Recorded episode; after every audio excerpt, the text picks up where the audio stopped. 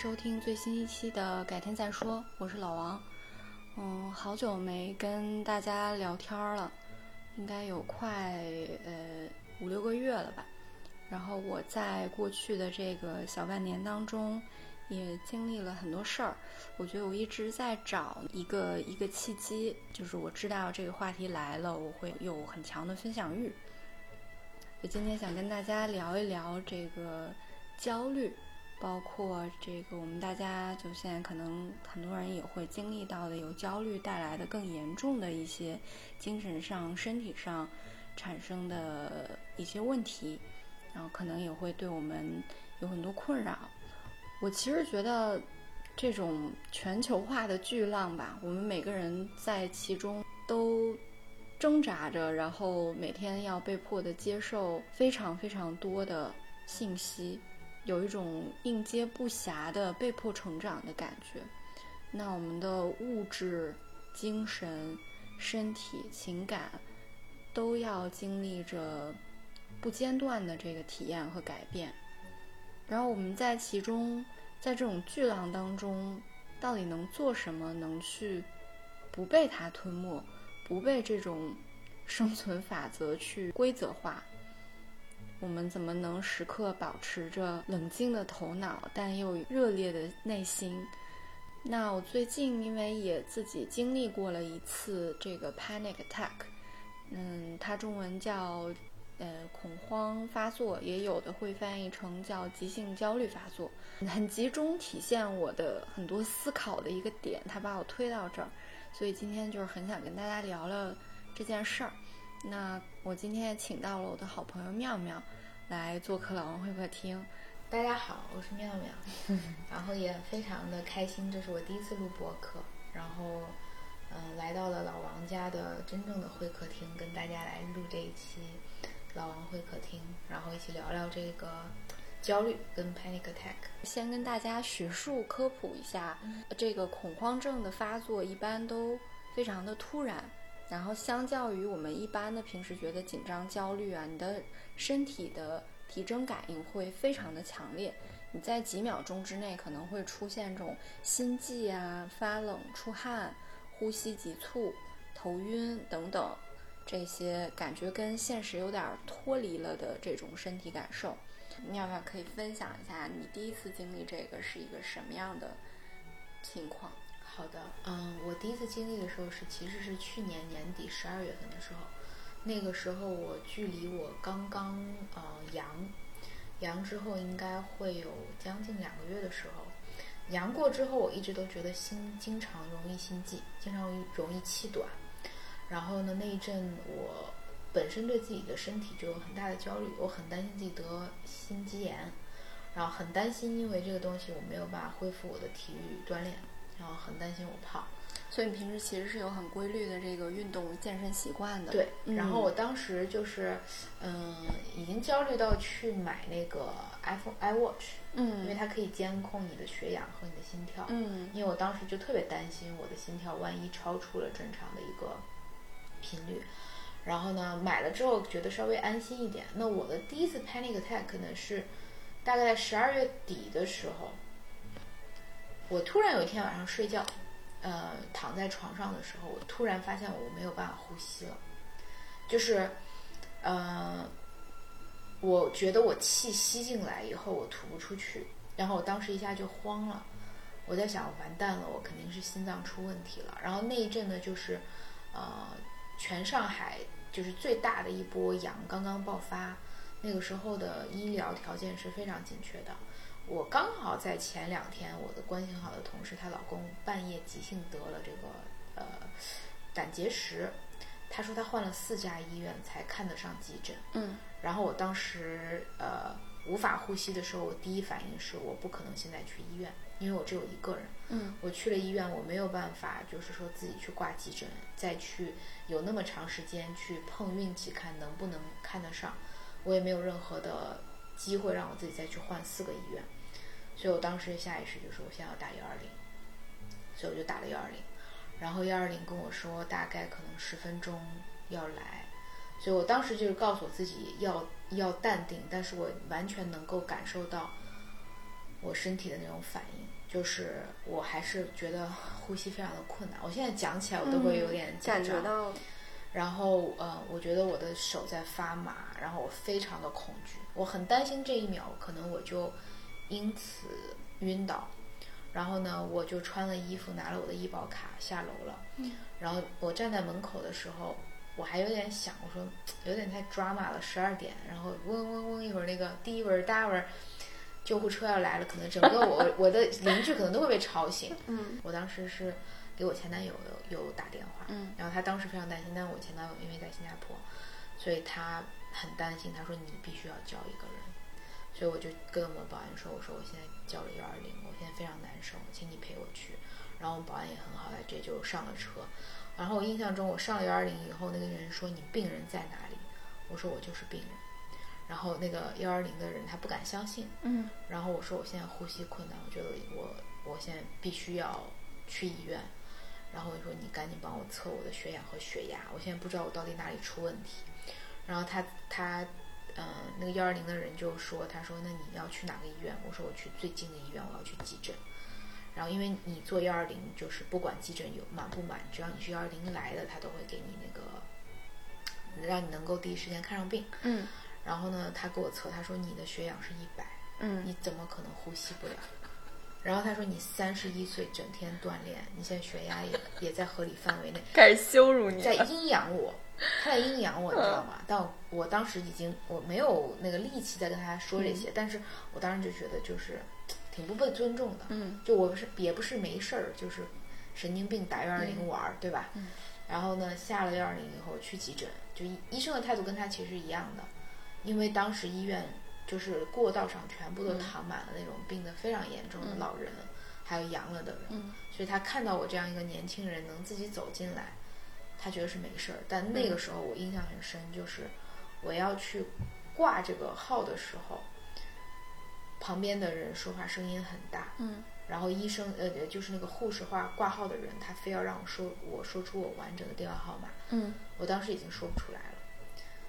然后我听到他们就是很聒噪的那个声音，我都感觉我下一秒晕倒。嗯就是那种非常难受，然后我的手在发麻，但我就我那个时候只能告诉我自己，你必须要撑住，你现在要保持你的清醒和理智，嗯在你得到治疗之前，你不可能就是 pass out，因为你保安同志他也不知道该咋办。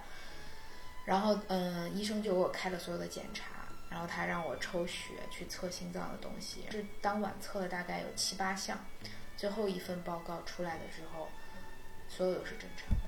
嗯我当时就意识到，如果说一切都正常，我有这么大反应，那一定是来自于我的心理。嗯，精神压力。对，然后等到我回家的时候，我突然有一个词飞到我的脑子里面，就是 panic attack 这个词，嗯就是因为我非常重要的这个人就是我的前男友，嗯然后在我们相处的过程中，他多多少少给我提过几次，但我从来不了解什么到底是什么才叫 panic attack，、但他也从来没有在跟我在一起的时候发作过，所以我不太懂。但那天之后，我突然在想，我说我是不是突然有这个 panic attack？然后我就跟他讲，他说是的。嗯之后我其实一开始很安心的，就首先我排除了就是我身体机能或者我的心脏有问题，而且我当时也轻松了很多。我说那这也没有啥大问题 trigger，可能就是因为阳了之后，可能心脏比较比较脆弱，然后呢就发生了。然后我我自己就觉得，我意识到我应该就会好转，嗯、结果发现并没有。它后面又以什么样的形式存在和出现呢？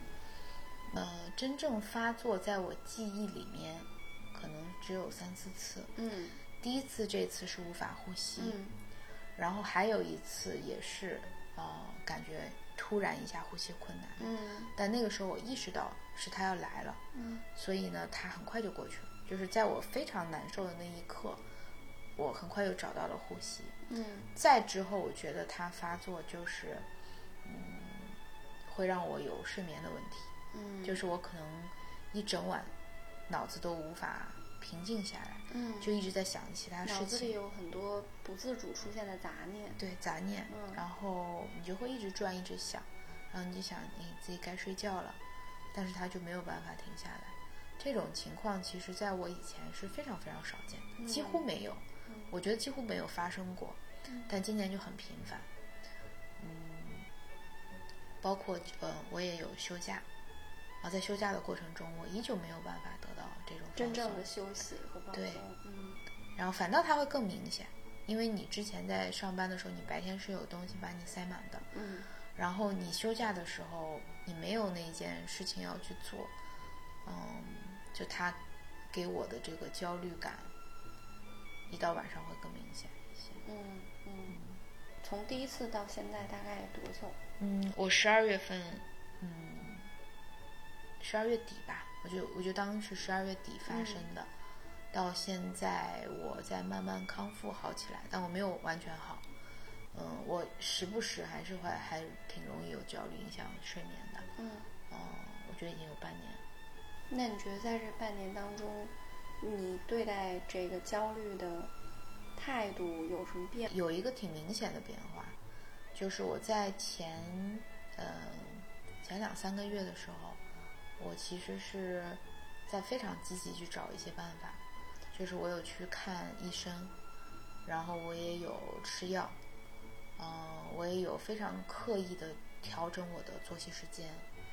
我属于一个比较焦急，想要调整它的一个状态。嗯，有种想消灭它的。对，因为我觉得不是一个大问题，焦虑嘛，就是这件事情，就是你你这个时间段很焦虑，只要你找到了它焦虑的那个源头，然后你结合一些方法，我觉得很快会过去。嗯但是我发现这个恢复的时间是非常慢的，而且它是反复的。就我可能看似这会儿挺好，但是可能发生一件小事，它 trigger 到我以后，会有非常大波的这种焦虑感，或者说是给我带来的，嗯，那种身体上面的一些疲倦呀，嗯，沮丧呀，嗯，所以前两到三个月我是属于一个很着急想把它嗯。解决掉的一个状态，直到我到四月份的时候，嗯，去巴厘岛玩儿，我整个休假可能有八天，中间有一次 panic attack 也是，就是我太想要让自己的行程非常完美，安排的很紧，嗯导致我又担心自己如果休息不好，可能会导致我的焦虑发作，然后我就晚上经常会早早躺在床上。嗯但因为睡不着，反倒更加焦虑。然后有一天晚上，我又感觉到那种无法呼吸的感觉。嗯那一刻，那天晚上，我突然想开了，就我躺在床上，我感觉到那个那一波那个 panic is coming，嗯然后它让我无法呼吸的那一那就是我觉得最难受的那个点，它很快过去，我能感觉它就像一波浪潮一样，那个浪把你拍倒，但它就过去了。过去以后，我就讲 OK，就就这样了，你也就这样子，你也杀不了我。嗯，就我已经感受到你给我带来的这种窒息感了，但是我现在又能呼吸了。嗯 OK，那我已经尝过最最差的了，我也不会再担心了。如果你就是这样，我也慢慢会接受你。如果睡不着，OK，那就睡不着好了，嗯我就躺在这儿就好了。然后在那个之后，我的心态就变成说，我可能会接受它，还会在我生命里面嗯待蛮久的。嗯而且也会有或强或弱或消失，也许会再回来，也许不会再回来。但是我不要再给他设一个期限了，我不需要给我设一个期限。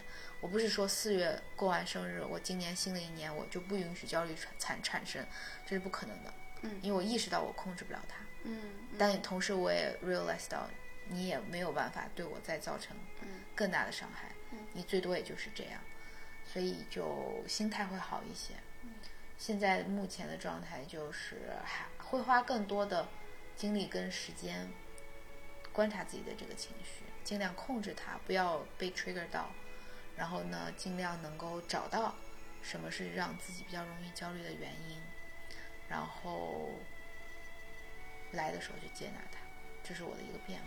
嗯，其实就是我我其实上期播客也讨论到，就是一个词叫 surrender，对，臣服嘛，嗯。你就是要接受这个万事万物来穿过你，你其实就是跟它共存，对你不要想着去解决它，控制它。嗯，其实说到沉浮，我就打个岔。就我上次在听你讲播客的时候，你说到沉浮的这一件事儿，其实我把这个词儿忘了很久了。嗯，我是嗯，我应该是二一年的时候看了《沉浮实验》以后，当时对我出就是感触特别大。那一年也是我最快乐的一年。是本书吗？对，哦，《沉浮实验》是一本书，就是这个人他这一生，他就在自己开始冥想的那一刻，他决定此生他要拿自己的生命做一个实验，嗯就是所有的事情，不管好与坏，他就接受它，他向宇宙臣服，然后他把他这个记录下来了，就是他一生的坎坷发生了非常多的奇迹，然后但是因为就是他臣服，他是可以非常平静的去面对这些巨大的起跟伏，嗯，其实我上期听你的播客播客的时候，你讲到了这个词，我当时是感觉非常的惊喜，嗯就是生活中很少会有人提到这个词。你当时在讲的时候，我在想，天啊，这个词我忘了很久了。这也是我我觉得我为什么焦虑的原因，嗯，就是我的心跟我自己的身体不就是在一起。已经不在一起了。嗯就是我每天都是很忙，我根本不沉浮。我的就是嗯、过去这一年工作给我带来的惯性就是，我就要要，我一直要要，我一直要做到最好，我要把我自己我要完成。对，我要完成，我要有，我要什么超越？但是这个 for what？你嗯没有一个为什么要这么做，你就是很盲目，你就被人卷起来，就像个小仓鼠一样，就是觉得我不能停。之前我最快乐、最平静的那一年，我是可以去做这件事儿的，就是就不做，什么都不做，就以什么东西都已经做好了，你不需要再去做那么多。嗯所以我当时感触挺深的，就打了个岔。反正再回来就是，我其实挺想听听你你的 panic attack 的状态是什么，因为我记得你当时跟我发信息的时候，你说你当时刚刚经历完，嗯然后对你的影响蛮大的。但那时候因为你回家了，咱俩是在微信里聊的，我想听听当时你的这个状态嗯，和你的一个感受。我觉得跟你的身体感受比较类似吧。我也是，呃，在一个看似外界没有任何明确的这个诱因的触发下，一下就来了那个身体上的感受，比较明显的就是会心悸，然后整个后背感觉毛孔、头头皮都是打开的，汗毛孔全张开了。我就开始更紧张了嘛，那整个的四肢、手脚都会开始发麻，那你就会开始拼命问自己说：“我怎么了？这是怎么回事儿？”嗯，我多少知道这一定是跟一些呃精神压力是有关系的，就所以我倒没有说一开始就去往这个是不是甲状腺有问题呀，是不是心心脏有问题呀，我一开始倒没有往这方面去想。然后我当时就想说，那我先休息一下。结果我一躺下在沙发上就躺了三四个小时。那我期间神志是很清醒的，因为第二天上午要去赶飞机，所以我其实一直跟我自己说，就是差不多休息好了，起来去收拾个行李吧，也许转移一下注意力就好了。但我觉得我身体已经不受我的大脑控制，我就在那个沙发里，应该至少躺了三四个小时。这期间确实有一种你跟现实世界的失联感啊，就很失真，就有点像咱们那个喝多了，然后比如说睡一觉或者中间喝断片儿了醒来，你你感觉脑子好像是清醒的，但身体完全不能动，有点类似那个感受啊。然后后面我还是嗯给朋友发了信息。然后他就打电话过来，我们就开始聊天儿。我觉得有一个人好像就像你被催眠了，然后他在现实世界给你唤醒了，他用很真实的东西把你拉拉回来了。然后我就开始尝试起来，一边收拾东西，一边跟他去认真听他在说什么。我感觉我当时是很难集中的，但我还是拼命努力的去集中的听他说什么，然后去收拾我的行李。那在这过程中，我感觉有这个缓解。然后后面等挂了电话，我准备收拾好要去休息。我觉得那个东西又回来了一些。然后在这之后的大概一个星期吧，我都觉得就是整个人都有一点儿，就是那种跟现实世界失联失真的那种抽离感。哦，那没有说当下发作的那么强烈，但是你持续的会有这个感受，然后你身体时不时的就会突然出现一下就心悸，然后这一心悸就可能比如说一两个小时。或者是几十分钟啊，哎，也没有什么缘由。你可能早上起来在那儿坐着坐着，突然那感觉就来了啊。嗯，基本上这个比较明显的状态持续了一星期到十天左右，嗯，一直到现在应该有差不多两个月了。嗯，我觉得它偶尔还是会出现的，没有，还是一样，没有任何的征兆和缘由。嗯。嗯就是默默的来了，默默的就又走。如果在听的听众里面有跟我一样的是高敏感人群，就比如说咱们现在坐在这儿聊天，这个窗户开着和关着，这个灯是黄色的还是冷色的，它是亮的还是暗的，也包括这个环境中的人，他们形成的能量场，对我来说就是一种巨大的差别。嗯，就是如果你是一个。高敏感体质的人，身体比较容易产生这样一种能量的波动，然后会引发你有类似焦虑的这个阶段。这个事儿，我觉得可能可以更加的平常心的看待它。嗯，可能稍微有一点点不同的观点啊。呃，非常同意你说的，是让大家觉得不要认为它是一个太严重的事儿。嗯。不要让它让你更有压力，但是我觉得，呃，同样也不要掉以轻心，就是它是一个 sign。对，我觉得就是我们也可以去跟大家分享一下，说我们在这个之后，除了我们就是跟他共处、接纳这个精神层面的，你做了这些事儿，我们实际上做了哪些具体的练习，或者是去去有没有去看医生啊？怎么去应对这个？我先说我的，因为我的比较近嘛。我其实就是马上去看了这个心理医生，就是去挂了精神科。在三甲医院其实一般都会有精神科。那心理医生跟心理咨询师其实它是有非常本质的不同的。我这次也特意又了解了一下，就是嗯，如果你去专业的这个，不管是私立的还是公立的医院，你去这个精神科。他当然也会提供心理咨询的这么一个类目，但是呢，他会要求心理医生先跟你有一个面诊，嗯，他从这个临床角度去判定你是不是机体上已经出现了一些问题，你是否需要这个药物的介入等等。那就是说，如果这个一切都还为时尚早，那么。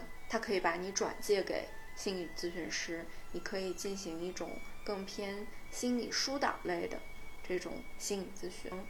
其实很有趣的点就是跟心理医生聊，他提到了说，大部分人在去年底不是都阳了嘛？阳了之后，就很多人认为，就说比如说过了两个月，大家就已经好了。但是让他们从临床看，你整个人的生理上。甚至在细胞层面，它是并没有完全被修复的，所以整个身体都是一个比较弱的状态。就这个时候，人确实是更容易出现这种焦虑。啊，人天生会对这个有危险的事儿出现一种自我保护，然后我们的这个交感神经系统就会释放能量，所以你就会有那些很强烈的各种感受。所以在你的身体突然有一些超出它其实平时的一些反应的时候，你就会觉得非常恐惧，因为你以为失控了。除了这个，因为我自己也是做教练嘛，做 coaching，所以我觉得我在尝试不断的去自我梳理。心理学上有一个名词叫 chain analysis，它是一个你对于一系列连锁反应的分析，就是说在我产生焦虑的感受。这一秒之前发生了什么？嗯，然后我大脑里出现了什么声音、什么画面、什么想法？就是为什么那个事儿会引发我这些脑海里的声音和画面，然后你就可以自己去这样推导。当然，这也有一个弊端，就是当你没有专业的这个医生的引导，或者你还不够有更强的自我管控的这个能力的时候，它可能会让你越加严重的识别到你脑海里的那些很多的杂念，你会更多陷在这个里面。所以这个倒不是我会推荐的。但我觉得你可以通过非常多的方式，不管是专业的帮助，还是自我的嗯探索吧，你都可以去看一看，在这个焦虑底层是有什么到底在影响着你。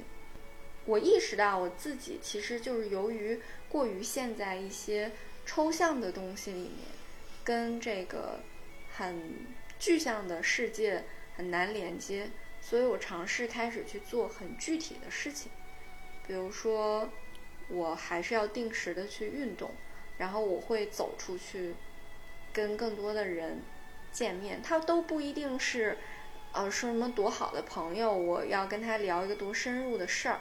去办公室，你跟人接触，你真实的感受到这个世界，我觉得确实也会质的那个改变啊。当然，我觉得最重要的就是我们前面聊到的那种你意识层面对他的一种接纳。呃，我现在也会认为说，他也许就是以后经常会出现，没有预兆，然后他也会自己默默的就走了。那我要做好这个准备，他以后也许就是我生命中的一个常客。对，嗯，对，这个是我的一个应对的过程吧，我不知道你的是怎么样的？我的过程的话，其实是有一些变化的。一开始我可能是比较直接去找医生了。然后我当时看了医生以后，医生说有这种情况你也不要慌。他当时给我给了两个建议，三个建议。一，他说我给你开一点药，嗯，开纳普唑仑，就是你如果感觉有这种呃惊恐发作、无法呼吸的时候，你就吃半片，或者是你晚上睡不着觉的时候，你就吃一片。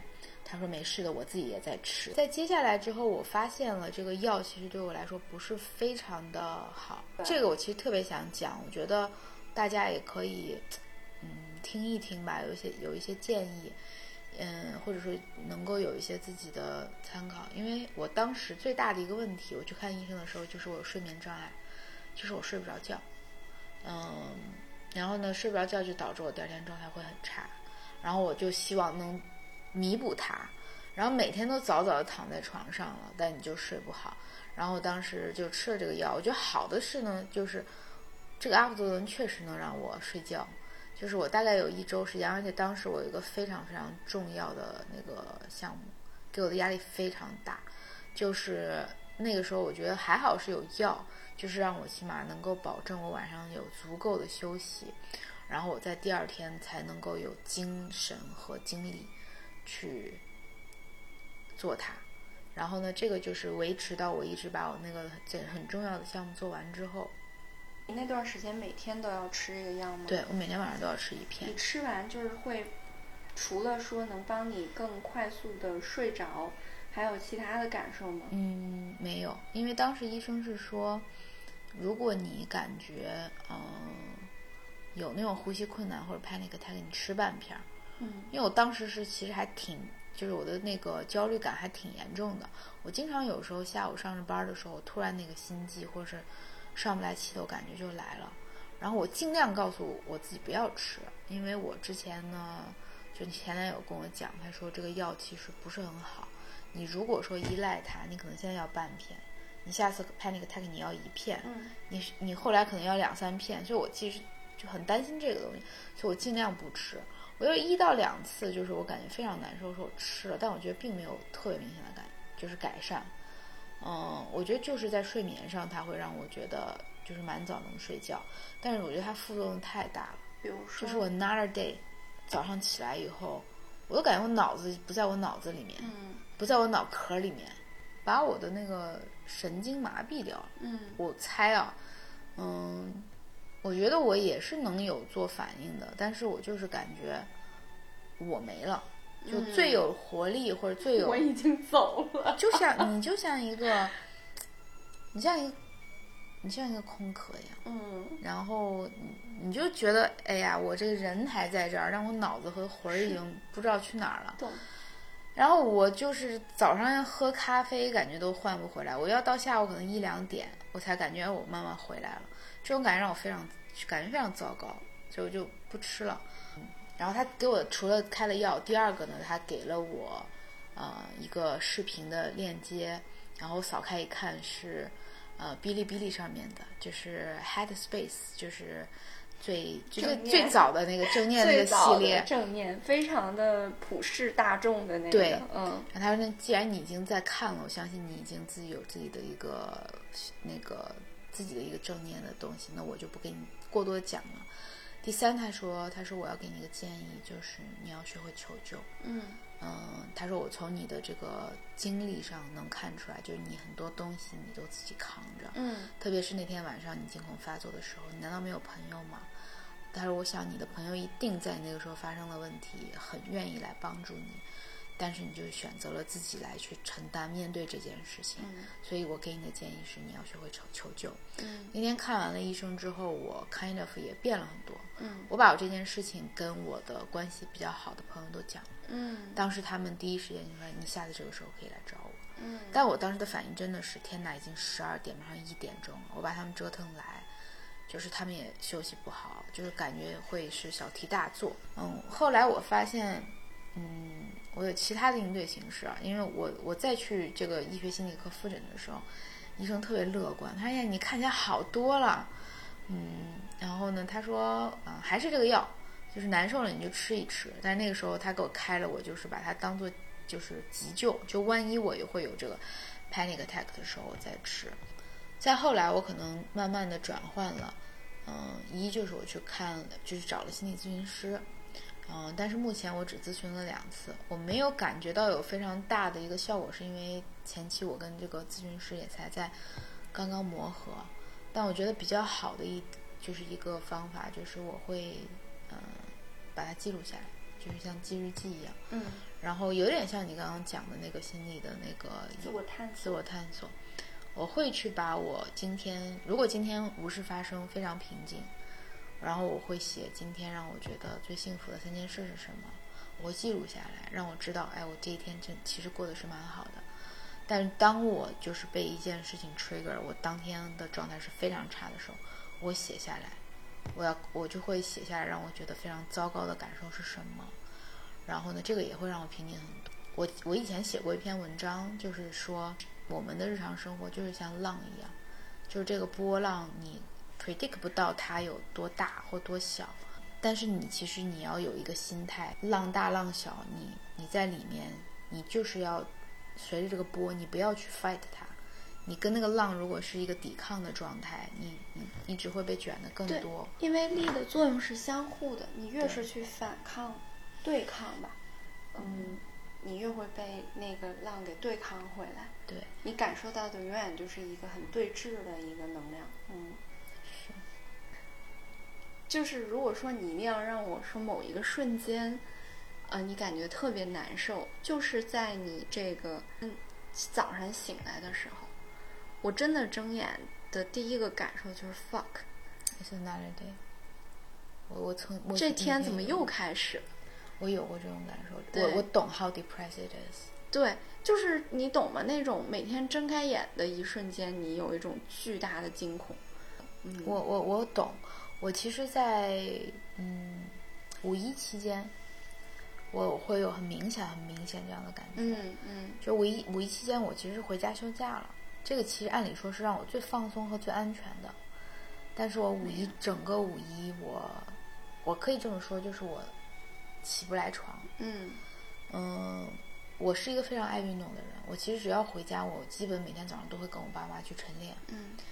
但我五一回去以后，我就觉得，就晚上我睡不着，嗯，然后早上呢，我就起不来，嗯，然后我起来的时候都是，我要怎么样，就是才能去做这些事情？就这些事情其实都是我很期待跟我家人一起做的，但我觉得好累，而且我发现就是大家就很习惯于说啊，嗯。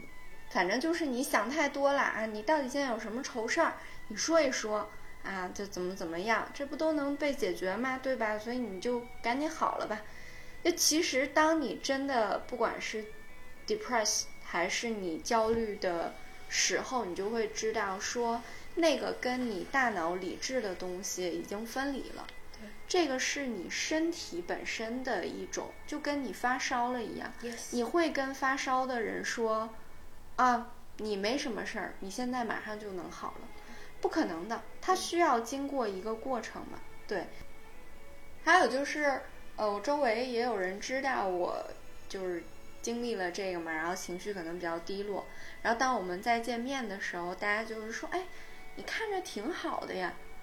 就是大家会以为说，呃，你经历完这个，你整个人看起来应该就是 look like shit，而事实上，我开始有点儿理解，就是我以前看到说有一些抑郁症患者，当他自杀离开了之后，他身边人很多就非常震惊。我跟他一起工作过几年，他是一个那么乐观的人，我从来没有看出来他有抑郁症。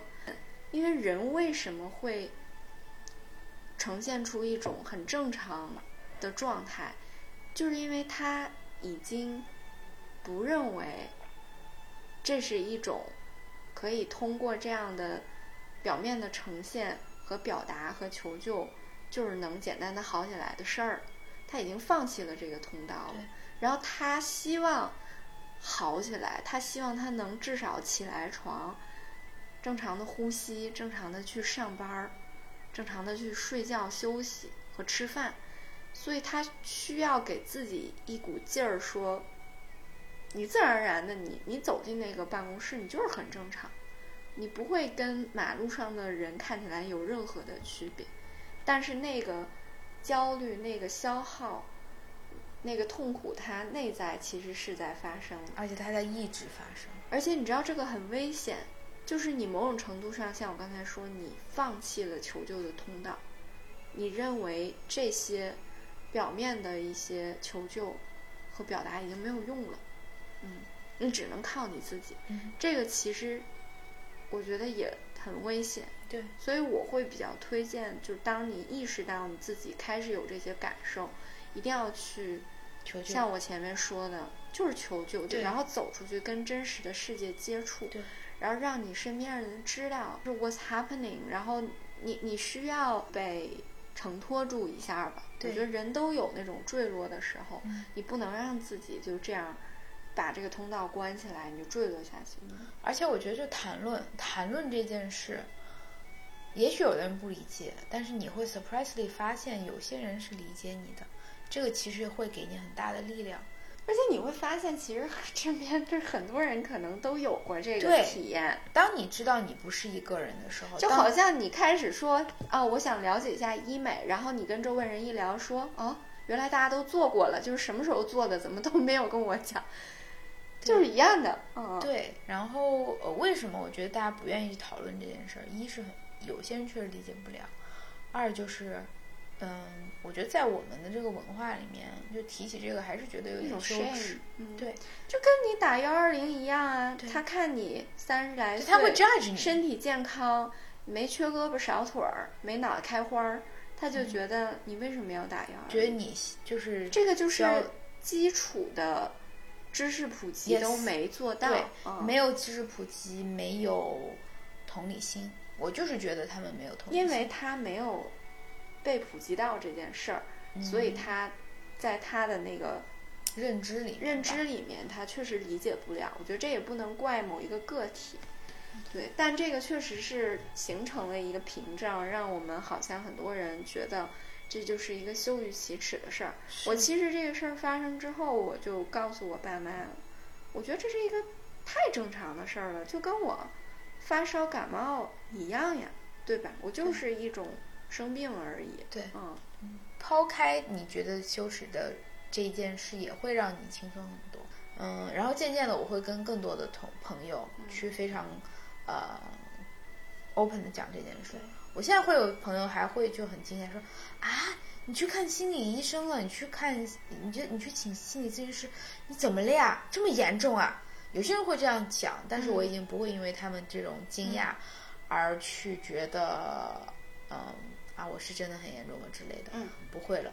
是，其实说到这儿，我觉得也挺想聊一聊，就是当我们经历完这个事儿，它给我们带来了哪些意外的收获？我觉得它对我来说是一个停顿，然后一个契机，更深的去内观，嗯，然后更深的去反思，就到底什么是自我接纳？嗯，就我记得你一开始跟我分享过一句话。其实让我非常的被 impress，就是 panic attack 其实是身体在跟你进行一种强烈的呼救。嗯，然后那个后来我又刚好遇到我的一个客户在做一个 coaching 的过程，也是类似的议题，我就突然意识到说，当我们过于的关注我们自己的感受，我们的精神，就是我们的 mind，我们的 spirit。我们其实并没有照顾我们的身体，其实身体好像是最难跟我们进行直接沟通和表达的一部分，然后我们也特别容易去忽视它，就非得是它生了大病，然后你才开始说哦，我最近没有好好照顾我自己，然后平时经常说的说我要嗯好好吃饭，好好睡觉，好好运动，就这些东西其实。好像都成了一种，我我我把所有事儿都可以排在前面，然后这个是排在最后面。那我们习惯于了去忽视我们的身体。它至于我的意识，让我开始突然一下有一个停顿，去反观，我其实一直在忽视我的身体。我所谓的践行的那个自我接纳、自爱，好像都脱离了身体去在做这。我觉得。Panic attack 对于我来说，它让我重新再一次排我人生的这个金字塔。嗯，我就发现了我最近一年不快乐的原因。嗯，然后我这一年，我跟我朋友一直在说，我感觉我自己是 floating，没有根，就是在飘着，自己也没有一个目标感。它是一个求救。嗯，可能你的身体一开始，我跟你讲，我焦虑时候背痛，我腰痛。这些都不够明显，嗯，他已经在呼叫，你还是没听到他，直到他开始给你那个让你无法呼吸，这种让你无法忽视的这些 sign，嗯的时候，你才想到，OK，再这样下去可能会出大事情，嗯，我就开始重新审视我自己，重新去排列这些顺序，重新有在在有一些冲突面前，我知道要为什么而去选择，为什么为什么而去 fight。我为我自己，嗯，再其次就是，嗯，关于自爱这件事情，嗯，我以前我还是会锻炼很多身体，然后还是会选择性的就是吃的很少，但我觉得那个不是真正的爱，那个是一种虚荣，就是你想让你的身体看起来很漂亮、很紧实、很很好看，但其实是我觉得当时的我是在剥削它，就是我会把它。锻炼到你精疲力尽，就感觉今天我不把它练到，我今天就不离开这个健身房。我今天不把我自己练练死在这儿，我就结束。对我，我今这个月要是吃了，我要长胖了，我就是一个怎么怎么样。其实你根本没有听他的声音。就当时虽然可能看起来是很健美的，但是那种方式不是可持续的。就你真的没有在听他的声音。现在的话，我要去锻炼我。我会就下意识的觉得我现在 OK 吗？我现在是不是有点过了？如果太累，我今天可以不进行。我需要让我的身跟心他们都是舒服的。嗯，就是停一下，对，看一看自己，对，不要把自己当个机器一样的在在用。想到一个词，就是找到你自己。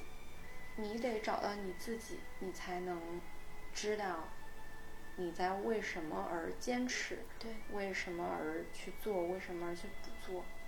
嗯，然后其实还想聊聊，就是焦虑，嗯，就是它其实也是 panic attack 的亲戚嘛，它就是它的前因。对，前两天我翻我以前呃写的一个读书笔记，然后嗯，好像叫喜欢就买单还是什么的一本书，很短，分享了一个观点，他说现在当代形成普遍的一个焦虑的成因可能是什么呢？就是说。本来呢，人众生皆平等，然后人在死亡面前也是平等的。但是现在这种经济是快速的，甚至病态的发展，让这种平等已经很难再存在了。然后你比如说以前的人，他可以通过拼命的，嗯，努力学习获取一个教育资源，但是现在这个东西甚至也可以被金钱所左右。嗯，金钱比以往更加能够买到更有价值的东西了。还有就是像你说的这种，我们对于身材、对于嗯相貌的这个焦虑，然后我们现在比任何时候都在强调个体，就是个体的快乐、个人的价值、个人的实现。其实是不是又是一种加增加了你的焦虑呢？当我们在强调这个东西的时候，我们强调的是个体的感受和快乐本身吗？还是我们其实只是为了通过强调这个，更加的去顺应一种精英主义也好，消费主义也好？就我觉得我在这儿是就是很困惑的啊。我觉得这个可能又回到你刚刚说的，就是找到你自己。嗯。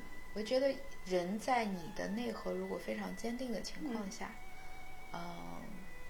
这个主意那个主意也好，你会去听，但是你不会那么容易被带走。嗯。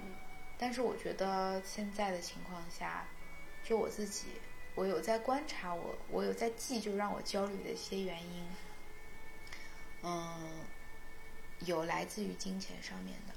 嗯。就比如说我我自己现在有一个比较明晰的一个金钱观了，然后我认为现在以我目前的一个生活状态，我其实是不用那么为金钱焦虑的。但是当一个可能有另外一个观点的人，然后他问了我的收入，跟可能另外有一个我够不到的目标的时候，他在讲这个时候，他在比较，对，这个东西还是会让我产生很大的焦虑。嗯，就是。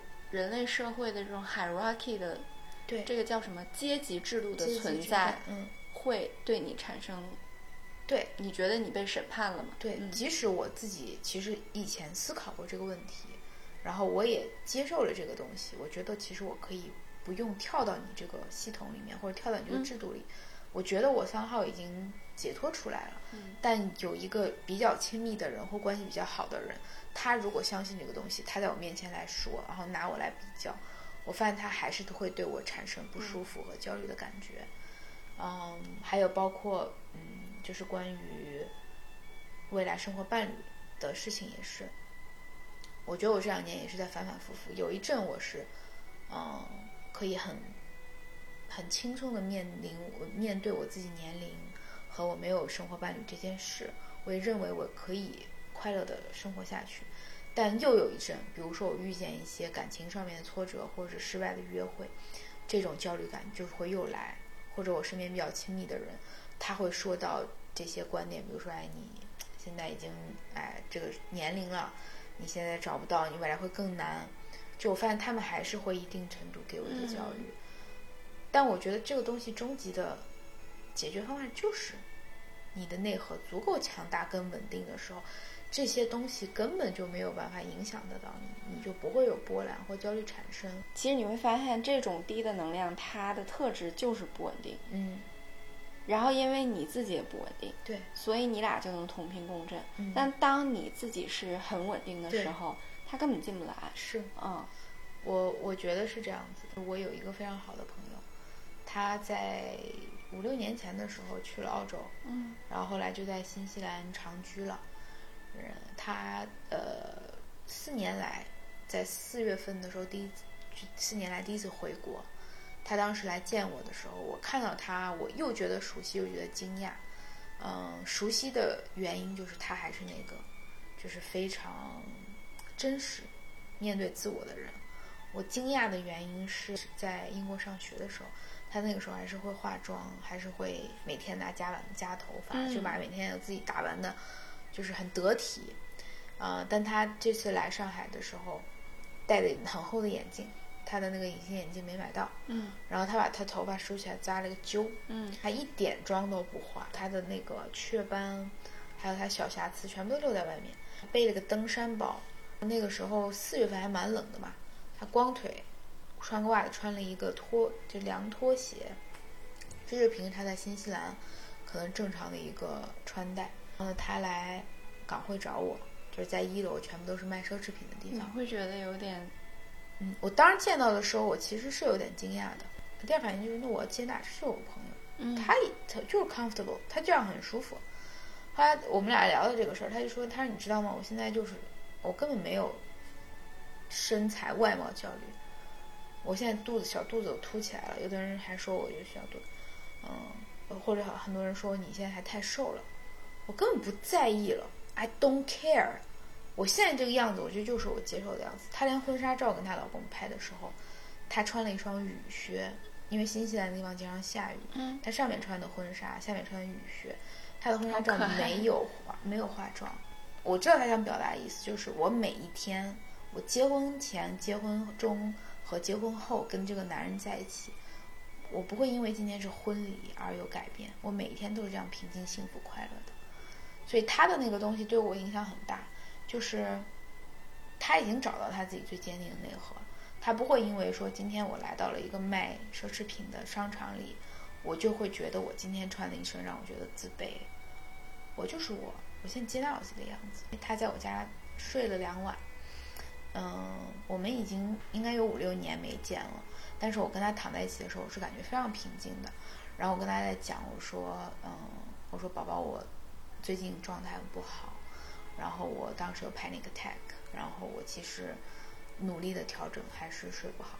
他当时拉着我的手的时候，他就他听到我讲的时候，他就捏了捏，我知道这个捏一捏是心疼的捏一捏。嗯然后等到他回去的时候，他说：“喵喵，你知道吗？我其实看到你的时候有点心疼的，就是以前你是一个发光的人，但是我这次回来，我看到你的，就是你的光暗淡了很多，我很心疼。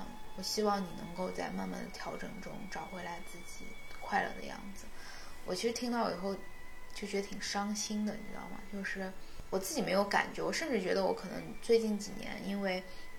很努力的工作和很努力调整生活，得到了一些认可。对，但是我没想到，在我可能最亲密、最最懂我的人面前，可能我那部分东西其实是被消耗掉了。嗯，我觉得大家都比较相似吧。你也许找到你自己了，但你还不够坚定。对，就有一种不断的自我的审视，对，迷茫、否定、撕扯、犹豫。